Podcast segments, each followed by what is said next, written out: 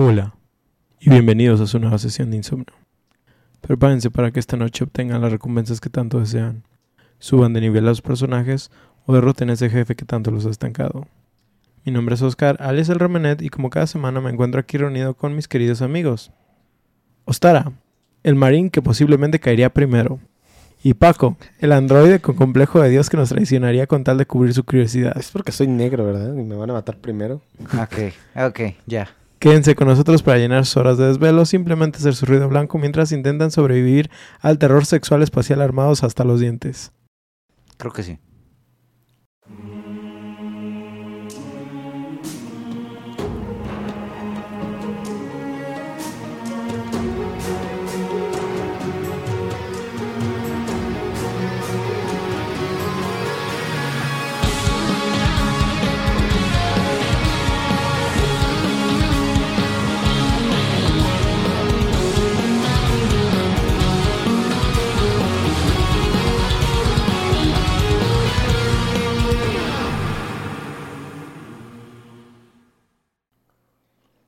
Viernes de insomnio, queridos debufados, esperamos que se encuentren bien. Muchachos, ¿qué hongo? ¿Cómo están? Todo tranqui. Bien. Aquí nomás. En, en chinguita, pero bien. En chinguita. Excelente. Pues ya saben que es viernes, viernes de hablarles a, a nuestros queridos escuchas ASMR. sobre los Viernes. temas que más les gustan para poder crear clips de 30 segundos y que eso sea lo que más Lo les que- gusta y lo que No, Los que mejores más chistes. Es nuestro podcast comprimido, güey. Ese es el Imposible. highlight reel, Simón. Pues es Sí, lo que sí. pega. Muchas veces las compilaciones son recopilaciones. Hoy traigo un episodio especial. Especial para mí. Es parte de mi niñez que, que probablemente no debió haberlo sido, pero aquí estoy más fresco que una lechuga, así que, Ah, Antes de que digas el nombre, me gustaría adivinar. ok. Pues en fin, siguiendo las tradiciones, ya tienen idea de qué juego traigo hoy. Gustar. Doom. Alien. No, pero sí, pero ¿cuál? Ah, Mm, Alien. Ah, ¿verdad? Ah, ¿verdad? No, sí, ya A te vi bien ver, verga. la de... A ver, si es uno que va a matar a los humanos con fin de Todos satisfacer los sus pocas aliens. madres. Mm, no es la primera, no es el, de la segunda, sale un androide, no me acuerdo. Hace mucho que no las veo, güey. Y la 3 no me acuerdo porque pues es la 3, no sé cuál sea tu opinión acerca de la 3. Es decente, no es Es, mala. la más débil, siento que es la más débil de las... La La... cuarta es la más débil. cuarta hace mucho que no la veo. Tengo que volver a verla para ver qué tan mala es. Pues vamos a darle comienzo a esto. En, Ya le 1900 dimos. ¿Mm? Nada, ya le dimos. Comienzo. En 1940 nace Hans Reddy Giger en Suecia. Desde pequeño este joven vive con la terrible experiencia de tener pesadillas y sueños extraños constantemente. Pobre cabrón, güey. Vivía complejado al ver paisajes y criaturas que salían de su comprensión y al mismo tiempo no podía expresar lo que veía. Fue entonces que empezó a bosquejar y dibujar sus miedos y empezó a dar forma a un horror que asombraría al mundo. Su trastornado arte llamó la atención de uno de los artistas más importantes del siglo XX, Salvador Dalí. Pues Chava estaba tan impresionado con su trabajo Este, que lo presentó con su amigo el director chileno. Alejandro Jodorowsky, quien Oh. estaba buscando gente para darle su realismo a su ambiciosa adaptación de Dune. ¿Sí? En esta adaptación fue donde conoció a Dan O'Bannon. O'Bannon como... O Marley. Hijo de Bannon. Sí, como... O'Shea. ¿Qué, qué son? Este, Los irlandeses. Quien trabajaba también con Jodorowsky de momento en Dune, mientras buscaba artistas para complementar la historia que estaba, eh, que estaba escribiendo de horror. O'Bannon se sintió perturbado por la obra de Giger, pero al mismo tiempo intrigado. ¿Ustedes han visto, el- aparte de Alien, han visto los trabajos de Giger? Mm. ¿No? ¿Cuáles otros hay? Tiene un putero, güey. O sea, li- No sabría literal. decirte Tiene si unos sí si no. compendios que ¿O sea, de lo- los diseños de los monstruos? ¿O... No, en general su arte. Ah, mm, mm. Tiene unos compendios de arte que se, que se llamaron, por ejemplo, Necronomicon, en honor a Lovecraft. Y literal, o sea, tú los ves. A este güey le gustaba una especie de arte que le dicen biomecánico, que Oh. prácticamente lo le dieron ese nombre una vez que él empezó a mostrar, porque El combinaba... anime meca de los ochentas. Como los de Doom. Sí, prácticamente el, es el, el anime de mecha de los ochentas. Que sí es esta idea de combinar lo biológico con lo mecánico, no al estilo de Cyberpunk. es literal, por ejemplo, ver paredes que tú verías como de una fábrica, pero que estuvieran... Es algo como los Zerg, ¿sí? Sí, que es una tecnología Ah, Los orgánica. cerdos tienen tecnología, evolucionan. Eh, eh, es que son como máquinas, pero biológicas. Sí, es- ese es el Como concepto. los nanobots. Son máquinas. Mm, no, pero los- que Es que los nanobots son robots Son al final de cuentas. No, no, no, esto es algo... Algo vivo, Vivo. con mente colmena. Sí. Es como los Geth, pero si fueran orgánicos. Bueno, Bueno, Esa es la parte... Otra de las cosas características de, del arte de Giger es el hecho de que, y muy específicamente que va relacionado al arte de Alien, es el hecho de su sexualidad. Ok. Que el vato... Ah, sí, que son asexuales, ¿no? Los aliens. Ok. Ah, mm, no del todo. Excepto por la reina. El pedo, digo, espero que no nos, este... Alargamos 30 horas. No, no, no, espero que no nos tumben los videos por esto. Oh. Pero haz de cuenta que la- las ideas de, específicamente de los aliens. Sí, el, el concepto. Primero que nada tiene que ver con una violación. ¿Sí? Oh, bueno. Porque ujú. el facehugger lo que hace es implantarte. Hugger. Es implantarte. literalmente te viola. Te implanta los un huevo huevos. por la garganta. Y esto hace reflexión a la. ¿Cómo se dice? Al sexo oral directamente. Este, la forma en la que se abren los huevos prácticamente pues es como una vagina. Ok. Sí. Este, de hecho, hay muchos conceptos que se basaron en base de la biología femenina para lograr esto. La cabeza del alien originalmente en- creo que está en el Necronomicon 4 y tiene terminación como más fálica. No es nada más así como una berenjena como la conocemos, no, tiene una terminación más fálica. Y en sí toda la relación que tienen como los aliens es, es como una agresión sexual, vamos a decir. Pero esa era la intención a la Sí, hora de es- fabricarlo para que diera como más temor de cierta sí, sí, manera. Sí, sí, sí. Que sea como un tumor así como más primitivo. Exactamente. Entonces, era parte de los diseños. Pero no nada más en los aliens, Giger demuestra esto. O sea, todo su arte lo, lo representa Sí, sí, sí. completamente. Plasma. Incluso al grado de que ves, eh, tiene algunas escenas, creo que tiene algunas crucifixiones y cosas así, que tú las ves y dices, güey, qué Qué pedo. Ajá, está. Y si, por ejemplo, has visto, si te gusta la banda de Korn, Ajá. eh, ese güey tiene su micrófono, está diseñado por. Bueno, su base de micrófono. está diseñado por Giger. Ah, Sí, güey. Sí, sí, sí, sí. ¿Tú sí, sí, sabías, Ostara? No, no, No. lo sabía. Pero sí sabía que todos los micrófonos estaban bien chidos. Tenían un diseño especial. Pues tiene eso. Entonces, pues sí. Wow. Sí, Giger. Putos realmente. nerds, güey. Putos nerds. Ah, ah, déjenme ver dónde me quedé. Ah, bueno, pues que se quedó eh, Intrigado. perturbado, pero a la vez intrigado, ¿sí? Perturbador. Me gusta, Eh, pero me asusta. Sin embargo, para este entonces, O'Bannon tenía solamente pequeñas ideas sobre lo que quería su película de terror, así que para este punto no importaba mucho. Que diera miedo. De hecho, originalmente él había hecho otra película que era es una especie como de comedia, pero al Comedia de fin- terror. Ah, Ajá, es como comedia de terror, como tipo B, Pero él, Ah, él, él sí la quiere clasificar como de terror. Y en base al monstruo que generaron en esa película, que no me acuerdo ahorita cómo se llamaba, este fue que le vino la idea de hacer una película de verdad de terror con presupuesto chido, no con un presupuesto bajo. De pues. Ahora, así como las películas de los cómics eran tan mala idea en sus orígenes que hasta Marvel mejor vendió las licencias de sus héroes, así fue como la ciencia ficción se veía en los, mo- en los momentos vato- de los setentas. Qué vato tan violento a la verga. Pues sí, ¿no? Así fue. Sí, Así así, fue, pero qué violento. Pues también era porque estaban teniendo problemas financieros, no solo Sí. por las películas, pero sí, sí. pero pues prácticamente Marvel, o sea, no pensó que iba a triunfar como, como le fue, por ejemplo, a las Los Cuatro de Fantásticos y Spider-Man pues los que ajá, vendieron. las de X-Men.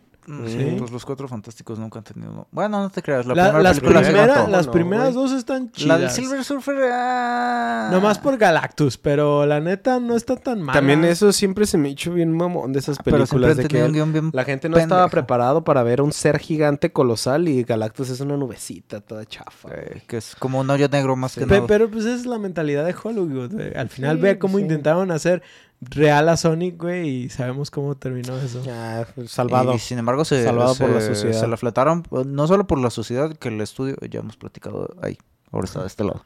Este, ya hemos platicado anteriormente de eso, que, o sea, que no solamente que est- estuvieron, estuvimos mame y mame y mame, sino que el estudio hizo caso. Sí. Eso es- se portaron chido y pues la neta, Sonic es una buena película para mocosos. Está chida, a mí sí me gustó. Pues, Continuando. como decía, así como las películas de cómics no habían triunfado en su momento. Hasta que llegó el- los X-Men.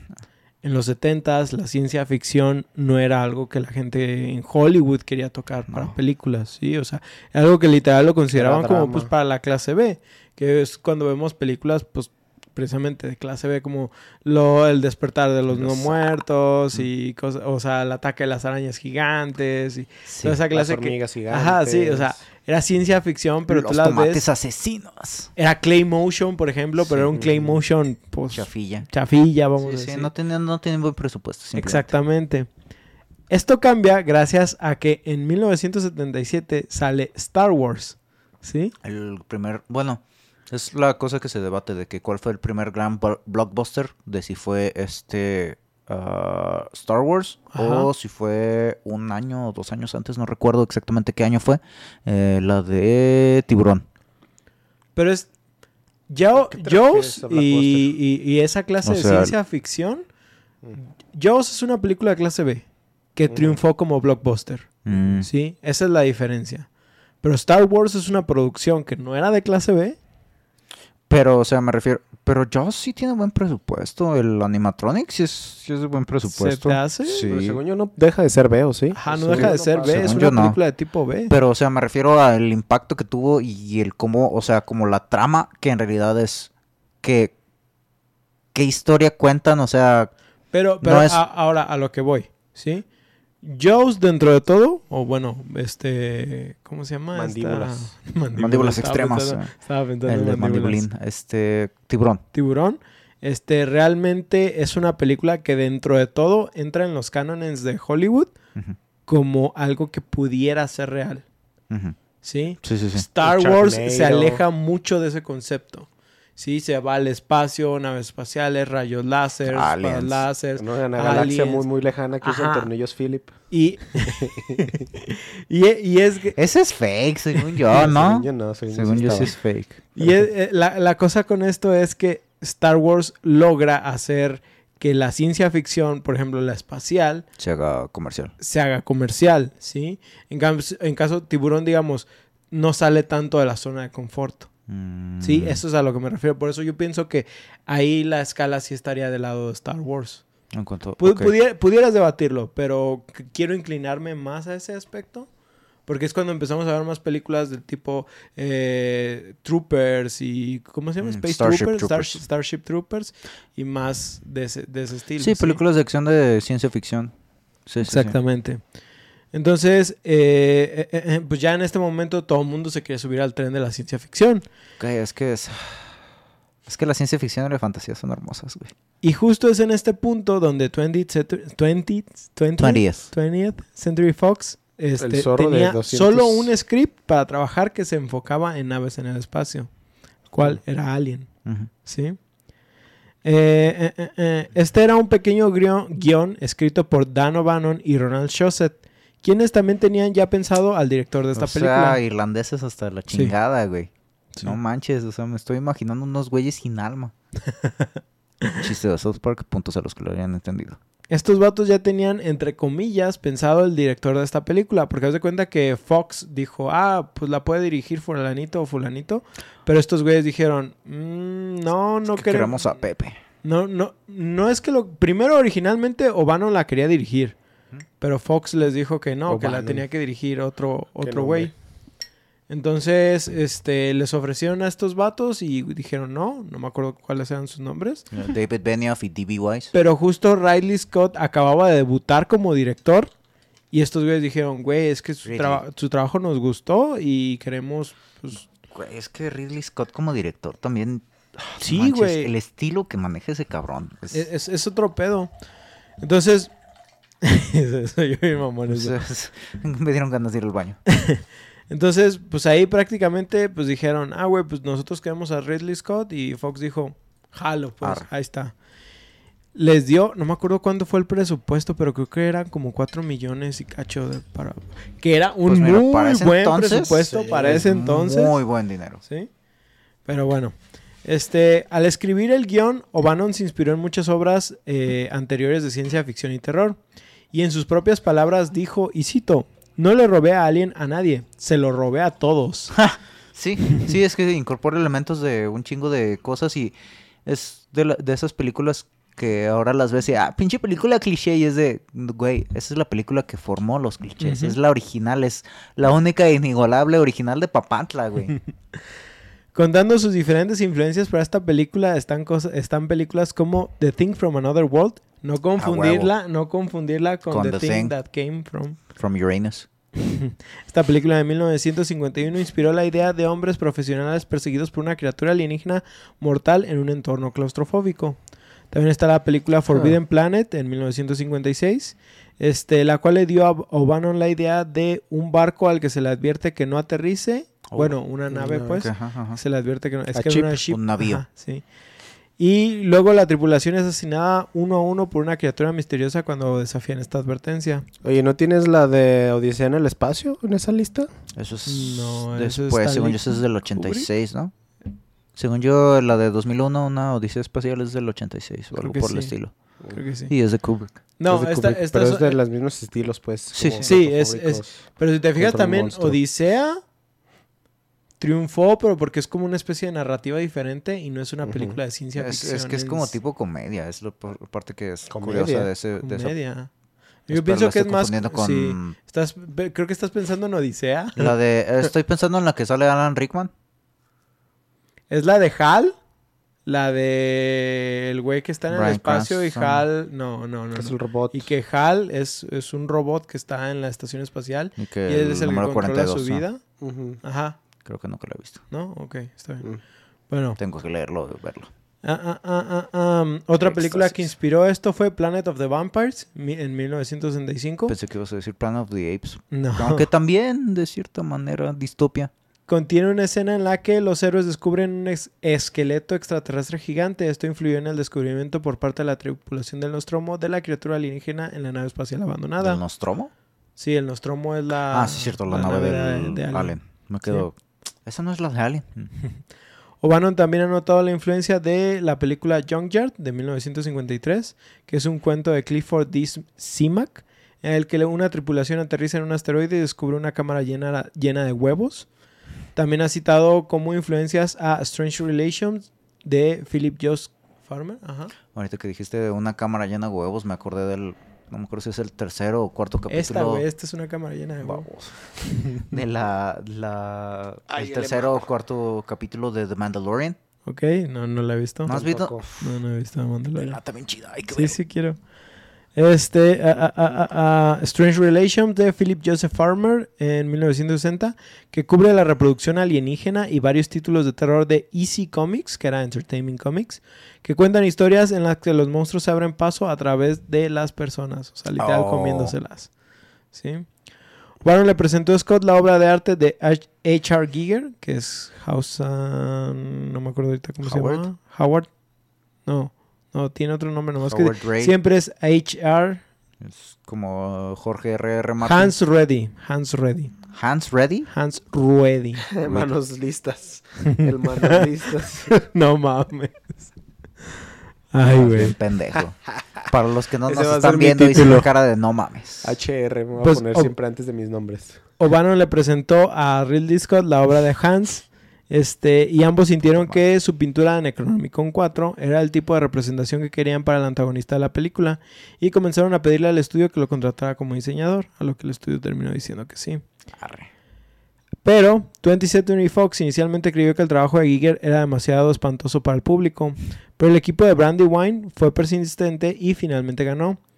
Citando a Gordon Carroll, quien era el productor, en el primer segundo que Ridley vio el trabajo de Giger, supo que el mayor problema del diseño único, quizás el mayor problema de la película, se había resuelto. Se me hace bien mamón el, ese apellido Brandywine. Me suena así como algo de como de la época victoriana. Pues es, de- es el nombre del estudio, no sé.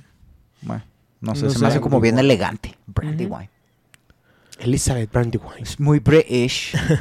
Pues Scott voló a Zurich para encontrarse con Giger y lo reclutó. Trabajar en todos los, para trabajar en todos los aspectos del alienígena y en su entorno, incluida la superficie del planetoide, la nave espacial abandonada y las cuatro formas del alienígena, desde el huevo hasta el adulto. Nuquealo, nuquealo desde el espacio. es la única manera de estar seguros. Fue así que nació esta película de horror que si bien sufrió cambios en sus secuelas, no deja de ser una de las franquicias más icónicas de terror en los últimos tiempos. Güey, es que las... Regresamos siempre a esto. Las putas películas de Alien, güey. Son, una- tan icónicas, son Sí, tan chidas, tienen tan buenos guiones, tienen tan bueno lo que te muestran, lo que no te muestran, todo el diseño del universo. Así es. Wow. Eh, las cuales nos han dado elementos icónicos también en el mundo de los videojuegos, ¿sí? Ahorita me voy a enfocar en las tres primeras partes de la saga, o se hace hasta Alien 3 precisamente. Sin embargo, no voy a enfocarme mucho en el plot de las películas porque esto no es importante en el juego de hoy.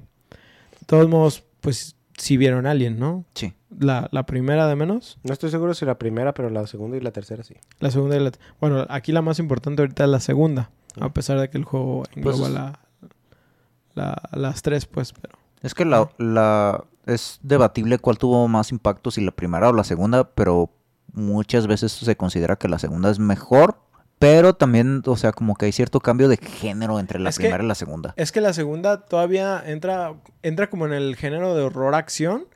Y el problema es que para cuando sale la segunda, creo que películas como Rambo y cosas así estaban influenciando mucho en el cine también. Entonces querían algo de acción, ¿sí? Mm. Pero no puede haber aliens, aliens sin que haya la primera película, la de Sí, Alien, el sí, octavo sí, sí. pasajero. Es la cosa curiosa. No, es no, la cosa curiosa de cuando hicieron los mensos de Warner que quisieron. Cuando vieron que pegó Deadpool, Ajá. que Suicide Squad lo cambiaron toda la pinche película para. Ah, es que tenemos que hacerla que sea como Sí, Deadpool. y mon. es Sí, de, no. güey, haz tu propia película. Ah, exactamente, Porque siempre. Cu- Cuando mantienes la visión original de las cosas, que es el problema que ahorita estamos viendo con Henry Cavill y The Witcher, ¿no? Ajá, no mames. Ay, O sea, cabrones. ¿Por qué se ponen a cambiar? Es lo mismo que estamos viendo con ah, Amazon Prime, bueno, con Prime Video y Los Anillos del Poder. Los anillos del O sea, eso no tiene nada que ver con la visión original de Tolkien. Y es de es la, la frase que siempre ponen de que el mal no tiene la capacidad para crear, solo para corromper. Mm. Y es de verga. Este, pues nomás así como a resumidas cuentas, eh, la película de Alien pues cuenta eh, de esta nave, el Nostromo, que trae unos tripulantes que son prácticamente, creo que son mercaderes Mm, o terraformistas, no me acuerdo. Creo que sí, que son como terraformistas. Ajá. Y están buscando, eh, les llega, están en el hiperespacio y los despierta la supercomputadora porque hay una Claro. señal como, putos, como de arriba. que, se, que se llama Mother, según Sí, yo, ¿no? Se llama Mother. Se llama Madre. Y este, pues quieren atender una señal de auxilio que encontraron y llegan a este planeta que es el B426, 426. Te creeré. Y que en este planeta pues se encuentran una superficie alienígena donde se meten como una instalación, que en ese momento no revelan que es una nave. Y, güey, los diseños, o sea, todo lo, todo lo que ves, o sea, todo el diseño, más bien, toda la dirección artística de esta pinche, de, de este pinche película es otro rollo. Es, es increíble.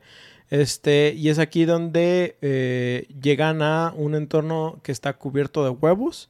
Y en la curiosidad, así como a los gatos, este, uno de los tripulantes Le abrazan la termina, cara. termina infectado por un facehugger. Y en este caso, la, la satisfacción no lo regresó a sus cuatro, güey. Y pues regresan y hay una... re- tratan de liberarlo para cuando todo parece ya normal, pues se empieza Regresan a, la crear- nave y ¿qué crees? Como cuando te muerde un zombie. Ajá, sí, em- empieza una historia de un infectado que al final va a afectar a todos, ¿no?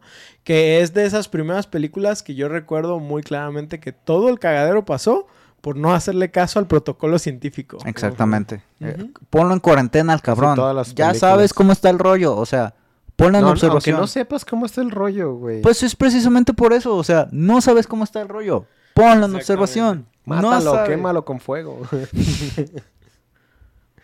A tu compilla. Pero, güey, o sea, al chile yo sí te mataba, no te creas. Si ves que me sale una cosa de aquí del pecho. No, güey, simplemente si ves, si ves que algo me abraza o algo, ponme, yo te voy a decir a ti, güey, ahí es como en Supernatural, güey. Yo me voy a poner, meter al cuarto, güey. Simón. ¿Al cuarto de pánico? No, al cuarto donde se aísla el... Mm, ya, ya. ah, Jared Padalecki, se me fue el nombre. Ujú. Sam. O sea, Sammer. ¿Y entonces decías? Y entonces, una de las cosas de las que yo quería mencionar es el hecho de que en un punto de la película está... ah, Ripley. ah, no es Sigourney Weaver, es... ¿Jamie Lee Curtis o, es Sig- o si es Sigourney Weaver? No, Es Sigourney Weaver. Perdón. Sí, Siempre las la- confundo por alguna la razón. tejedora, acuérdate. La de Alien es la tejedora. En fin, Sigourney Weaver, hay un punto en la película en la que en el que se regresa para agarrar al gatito Mm, sí. Y yo me acuerdo cuando lo vi esa con mi eh, con mi ex eh, nomás dice, "Ay, no manches, ¿por qué se regresa por él?" y es de en ese momento Paco Sa- sabía, vi- viste la red flag. sí, ahí, y la vi De hecho, si sabes que ese gato es el problema que hay con el título, es que la película se llama Alien, el el octavo, octavo pasajero. Ah, y el no gato era un noveno que- pasajero. Lol. ¿Sí? Es Sí, X, sí, sí. pe- pero depende de quién lo cuente, tu ex o tú. Pero, ajá, exactamente. Sí, sí, sí, había Si nueve, lo cuenta había como pasajero o no. Para mí sí, para Qué mí sí cuenta. tripeada. Ah, es que, ah, es que está chido. y, o sea, es de, ah, es que mi compa con el que sobreviví. La, la cantidad de veces que los gatos nos han salvado a la humanidad es increíble, güey. Güey, la Lucy ya van como unos ocho alacranes que se echa Ah, de- desde que llegó a la casa. Canela se burla de mí cuando me pica uno. No, güey, de que eh, una vez que encontramos un alacrán así muerto en el agua y es de... Es que la cabrona después de que los mata se pone a jugar con ellos. no Sí. mames. Y o sea, dijo, ah, este güey, déjalo, dejo que, que No, se ahogue. No mames. no. Pero- Son asesinos, güey. sí. Todo lo que ven Es, lo es, matan. que- es que es tierna, pero cualquier ruido, cualquier cosa, yo luego, luego. Pues bueno, ahora sí, entonces déjenme contarles sobre uno de mis juegos favoritos. Alien Trilogy es un juego creado por Probe Enter- Entertainment, curiosamente. ¿sí? Licenciado por 20th Century Fox. Originalmente el estudio fue fundado en 1984 por Fergus McGovern y Bakis Faraskeva. No sé cómo se pronuncia eso. Es el sueco, supongo. supongo. El estudio se centraba en hacer juegos de licencias, pero también son conocidos por desarrollar, desarrollar el juego de Mortal Kombat. Mm. Más adelante fueron adquiridos por Acclaim, de Oh. quienes ya hablamos en nuestro capítulo de Turok. Pues bueno, 20th Century Fox andaba buscando ahí por los 90 sacarle más jugo a la franquicia de Alien, y los videojuegos parecían ser la opción. Además, la cuarta entrega de esta franquicia de películas estaba ya en fases finales, así que parecía el momento perfecto para desarrollar un juego que englobara las tres primeras películas. Pero, pues, está cabrón querer hacer un juego de Alien que enfoque tres películas que a propósito son muy diferentes en atmósfera, así que decidieron tomarse sus libertades con la historia y simplemente se basaron en los personajes principales y el universo de Alien, más no siguen a fondo la historia de las películas y para nada son canon. Mm. ¿sí? Que por ejemplo, el caso es, tú no te acuerdas ahorita cuál viste, pero tú sí viste de menos hasta, bueno, sí viste las cuatro, ¿no? La... Sí, Alien 1 es una completa película de terror, Sí. ¿sí? es Al- suspenso terror. Alien 2 es horror Acción, con, terror. ter- con acción, ajá. Alien 3 vu- quiere como que Es quiere volver al- al, horror, quiere. pero es más como suspenso ya nada Ajá. más. Y como que ya no sientes ese... Porque ya no estás como en un lugar claustrofóbico también. ¿sí? Y hay muchísimas personas en la Sí, prisión. sí, sí, sí. Sí. sí. Entonces como que pierdes no ese- estás aislado. esa, esa esencia de terror. ¿sí? Entonces pues son atmósferas... Es, es que, es que la, la pinche atmósfera del uno, o sea, simplemente Sí, que, o sea, que estás completamente solo en el espacio, es... Ah, Aislado, güey. verga, güey. Hay algo que yo... no puedes abrir la puerta y pegar fuga, ¿no? De que lo abres y ve.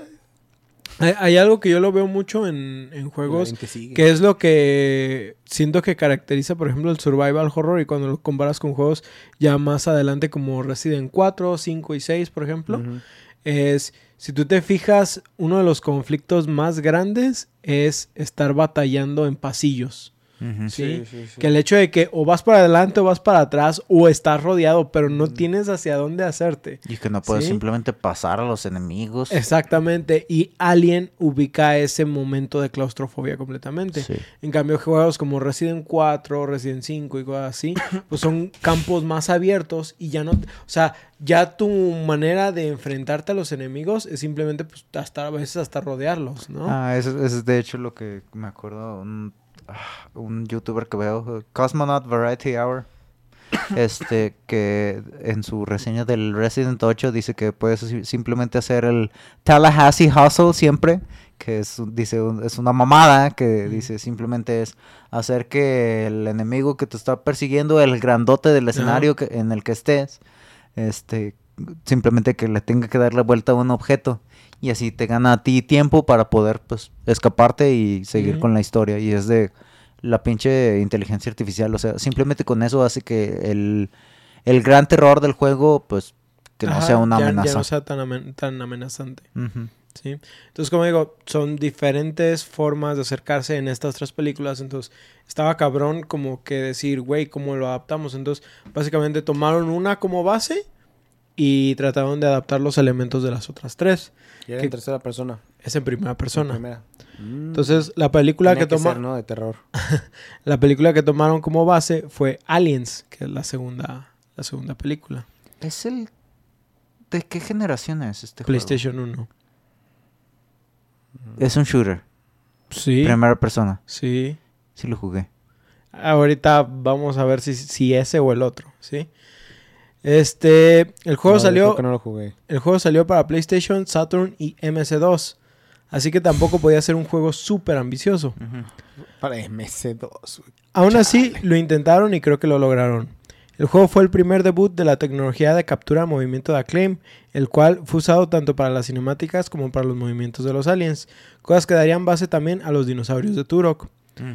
El juego nos cuenta cómo la historia que cómo nos cuenta la historia de cómo Ellen Ripley, la protagonista de las películas, regresa al planeta de LV, L- LV426, que es Elvis LV426, planeta de origen donde se encuentran los huevos de la película original y que más adelante en la secuela de las películas los humanos han puesto una colonia para terraformar conocida como Hadley's, Hadley's Hop. ¿Sí? Hadley's Hop, Hadley's Hop, no sé.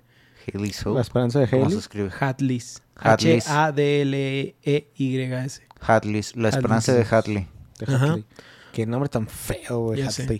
Pero, güey, pues, ¿cómo, pon-. ¿cómo pones una colonia de humanos en un había- planeta de, de alienígenas? Pero bueno, humanos sin sentido. ¿no? Entonces te es que color? capitalismo distópico. Ujú. La historia, la historia nos narra cómo Ripley regresa a este planeta con un grupo de Marines para enfrentarse a la amenaza de los aliens que atacó todas las instalaciones.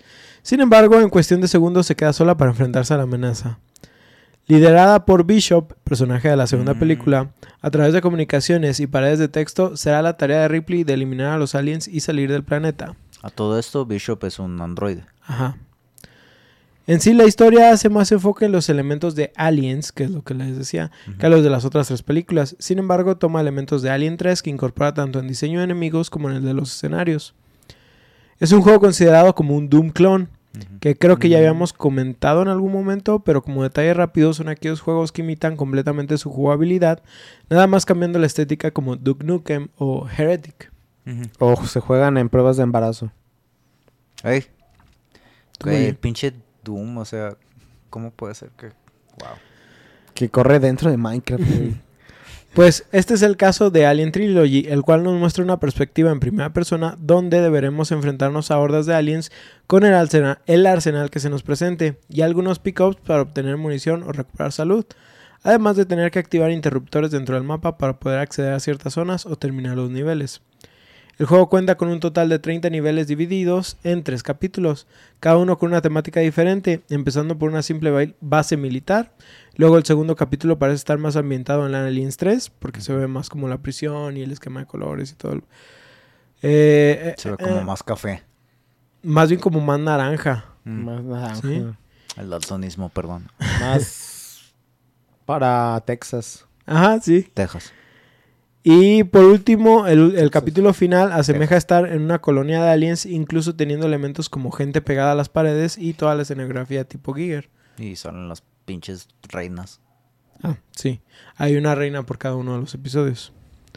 Ah, contaremos con el arsenal más reconocido de la franquicia, desde el icónico rifle de pulsos de los Marines con su propio lanzagranadas, una escopeta para encuentros cercanos, un lanzallama para los aliens cachondos, una pistola que aunque sea el elemento básico no deja de estar semirrota, y la clásica Smart Gun, que la pistola es la única arma. Que está me. No, güey, o sea, rota. está buena si haces enfrentamientos uno contra uno. Cuando te rodean es cuando ya sientes como Mm. la desventaja. Sí, que le hace falta el crowd control. Ajá, lo chido de la pistola es que es infinita, pero no infinita como tenemos esta idea de que las balas no se agotan. Tienes tu Como contador, infinita significa. Ajá. tienes tu, ¿Sabes? con- es infinita, pero, pero no no se le acaban las balas. tienes tu contador de balas, por ejemplo, tienes 100 balas y vas de que 99, 98, 97. Cuando te queda una sola bala, hay una animación extraña que hace cuenta que dispara, cacha la bala y la vuelve a meter, Ja. güey. Entonces estás recargando la última bala siempre. Pero esa animación de un segundo extra Ya. te está estorbando. Es infinita. Pero Pero, hace te- más lento. Ajá, lo hace más lento. Ok, es una mecánica chida. Ajá, por eso decía, es infinita, pero no lo es. Pero es infinita, pero tiene una tiene un- una penalización. Ajá, sí, vamos a decir que sí. Ah, ah, ah, ah, am. Y la clásica Smart Gun, ¿no? Además de contar con el famosísimo detector de movimiento que nos servirá como radar para cuando los enemigos se nos acerquen. Uy, uy, miedito.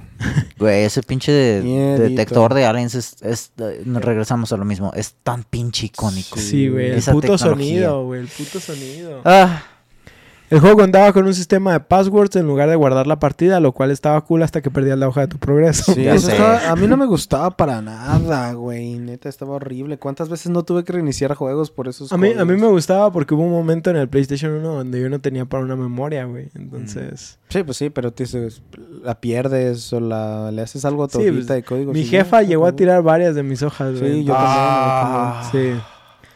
Ah, También ah, de ah. códigos de Grande Auto. no, mi- Ahí estaban juntos.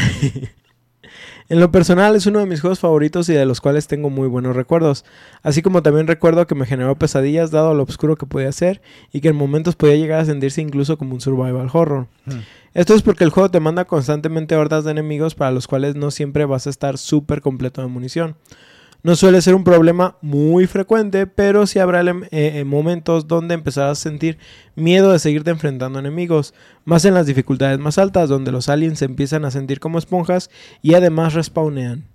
Y también, pues, el, el hecho de cómo, o sea, el comportamiento de los aliens, la velocidad a Sí, la que se mueven. son, Sí, son- sí. son rápidos. ¿Qué es lo que más les daba miedo a ustedes del Alien? Pues pienso que eso. El- a mí el- la sangre ácido me trincaba también machín, güey. Yo pienso que es cuando vas ganando y le haces algo... Yo, yo Muerto. pienso que más bien que era, por ejemplo, el, el ruido, el hecho de no verlo y escuchar que estaba cerca de- en el radar. Y de la nada, cuando a escuchar- empezaba a escuchar el... Ya decía, uy, ya valí verga. El son... Sí, sí, sí, el... el-. O cuando va corriendo el güey. O sea, el, por ejemplo, en el Alien Isolation, Ajá. no manches, o sea, la, la distancia entre la, o sea, la distancia de tiempo entre las zancadas, o sea, te da la, la pauta de lo alto que está el güey y la velocidad a la que va corriendo, o sea, es una chingaderota que va en chinga, Sí. valga la redundancia. Y, y, y, o sea, el cómo mello. el ruido de la pisada, o sea, es, es, es un güey pesado que, o sea, escuchas esas, esas pisadas y es de... ah, Que no tiene sentido que sea tan pesado, pero... Ajá. Yo, yo pienso que debería ser más sigilosa su pisada, pero Mm. entiendo. Ah, ah, ah, um. Ahora sí considero que el combate es justo y es más una cuestión de administración de balas y entender cómo funciona realmente el sistema de aturdimiento. Porque a diferencia de juegos como que son Doom clones, pues, este juego aplica algo de que haz de cuenta, por ejemplo, tú le disparas y si la bala, no importa de qué arma, si la bala le pega al enemigo, este, haz de cuenta que como que lo aturdes y lo haces poquito para atrás. El problema de esto es que cuando lo aturdes, la siguiente bala que le pegue no le va a hacer daño. Sí, le da como Mm. una especie como de Escudo. de escudo, no de escudo, como de iframes. Sí, sí. Son como iframes. Ajá, O sea, déjame ver si cuadros de le pegas con una bala a un güey y lo retrocedes, pero entonces el siguiente daño que le hagas... No es el No, siguiente daño, haz de cuenta que es como una ventana en lo que ves que, que se hace para atrás. Esa ventana de tiempo, él es inmune. Pues Sí, entonces son- es como para correr. Es como para que, por ejemplo, con la ametralladora, te mantengas tus, tus tiros como cortos. No, no, no dispares como Que si no fuera una toda la ráfaga. Sí, que Mm. no avientes la ráfaga. Es como para que te vayas midiendo. ¿Sí? Pero esto es- hace, o sea, esto está chido porque pues te da tiempo como para correr, como dices también, dependiendo de qué tanta munición traes. Por ejemplo, si traes la pistola y nomás traes una bala, pues esta es tu mejor táctica. y la cachas de nuevo, ¿verdad? Ay, la cachas de nuevo y sigues. Este, pero por, muerto, ya que le- pero por ejemplo, armas como el lanzallamas, que no tiene sentido que las uses en ráfagas cortas, pues realmente nomás estás gastando munición a lo baboso, ¿sí? Hay otras armas como la Smart Gun, que esa te permite atacar hasta tres objetivos al mismo tiempo mientras estén frente a ti. Entonces, puedes hacer que tres se stuneen y luego cambiar de arma y luego darles con la escopeta. O, o sea, puedes... Hay varias técnicas como para aprovechar al máximo tus balas, ¿sí? Ah, pues Pero- está cabrón, güey. Aún Ajá. así, es como gastar una bala para nada. Mm. Pero, eh, o sea, el stone que les hiciste, pues sí les hizo daño. Nomás el siguiente, mientras siguen estuneados, pues, no les va a hacer nada. Incluso, por No te sirve ejemplo, mucho. lo- las arañitas estos, los facehuggers, este, están escondidos como en barriles y cosas así. Y a veces los explotas. Y en el momento en que salen, tienen como tres segundos de invul- invulnerabilidad, invulnerabilidad. Entonces son tres segundos en los que alcanzan a correr hacia ti, güey. Y tú tienes que tomar distancia para seguirlos disparando. Otra cosa interesante que tienen estos güeyes, que a, a diferencia de las películas, es que cuando se montan en tu cara no te van a matar inmediatamente. Simplemente vas a ver una pequeña animación de algo pixelado como una araña poniéndose en la cara. Son como 3 a 5 segundos más o menos que te estorban la visión y te bajan algo de vida. Sí. Y ya después te los Es quitas. La, es la cosa principal, o sea, aparte de lo que te bajan de vida, el, el, el hecho de que te estorben, o sea, puedes estar en medio, en medio combate con otros aliens y te agarra un pinche facehugger y... Ay, era Sí. tan estresante. Re- sí, sí jugué esta madre. Era, es, excelente. es- es un pinche juego muy estresante. Este, otra cosa que quería mencionar. Espérame.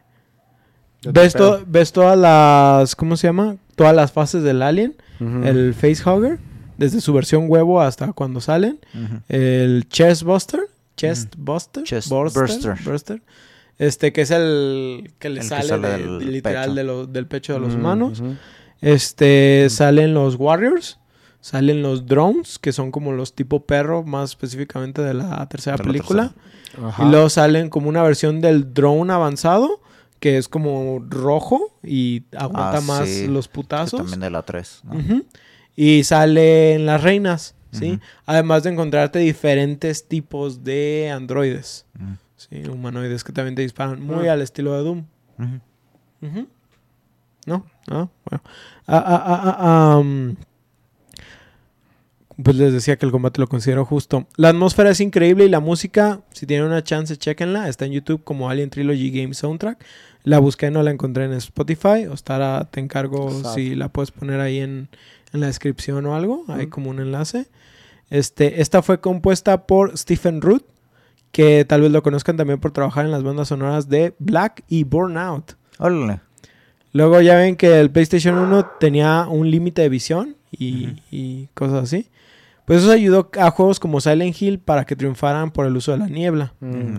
Pues este juego cuenta con algo similar, la única diferencia es que aquí en vez de niebla pues simplemente es obscuridad, la cual solo te permitirá ver unos cuantos pasos al frente. Esto hace que la atmósfera sea más envolvente y aterradora. Es aquí donde el uso del radar de movimiento no será súper importante. Sin dudas, es uno de los mejores juegos que jugué en la PlayStation 1, pero no sé ustedes. Ah, ¿qué? No, yo no lo jugué. en Tu el Play experiencia con Alien, era- demasiado, me daba mucho miedo Tu jugar esas experiencia con. Alien. No, pues lo de ¿Sí las películas, películas? pero sí, sí vi la 1 y la 2.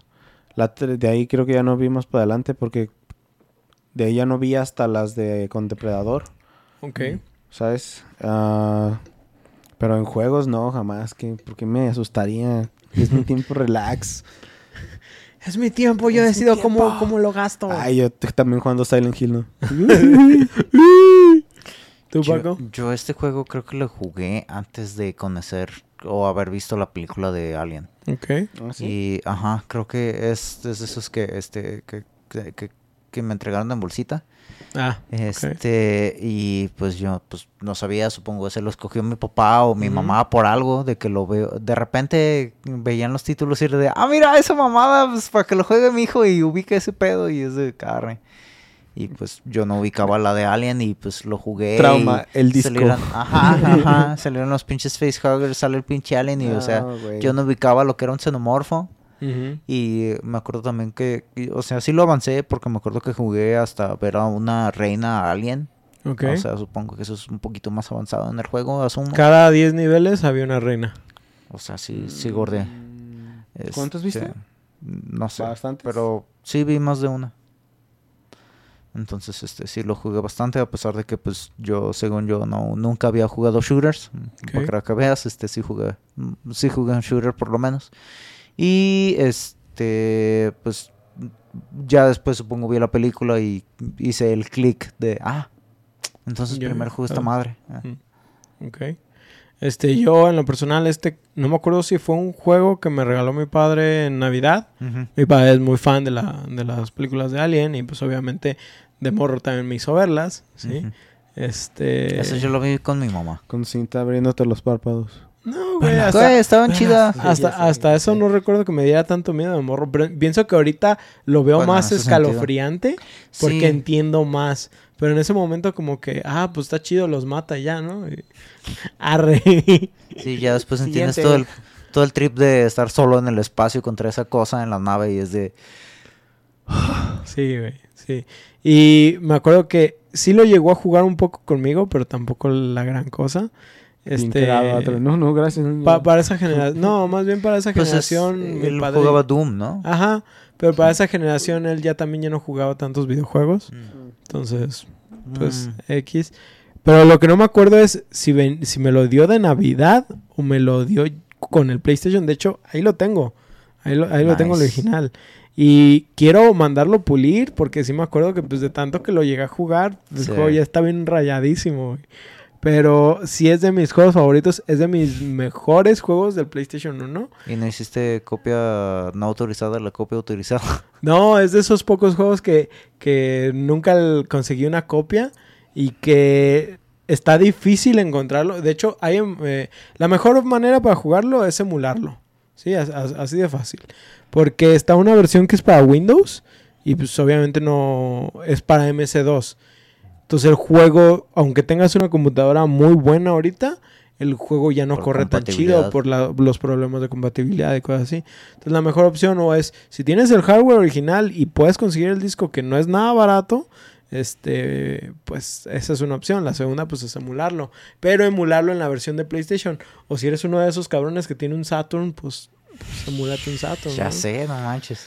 Pero sí, pues prácticamente ¿No puedes emular un MS2 para jugarlo?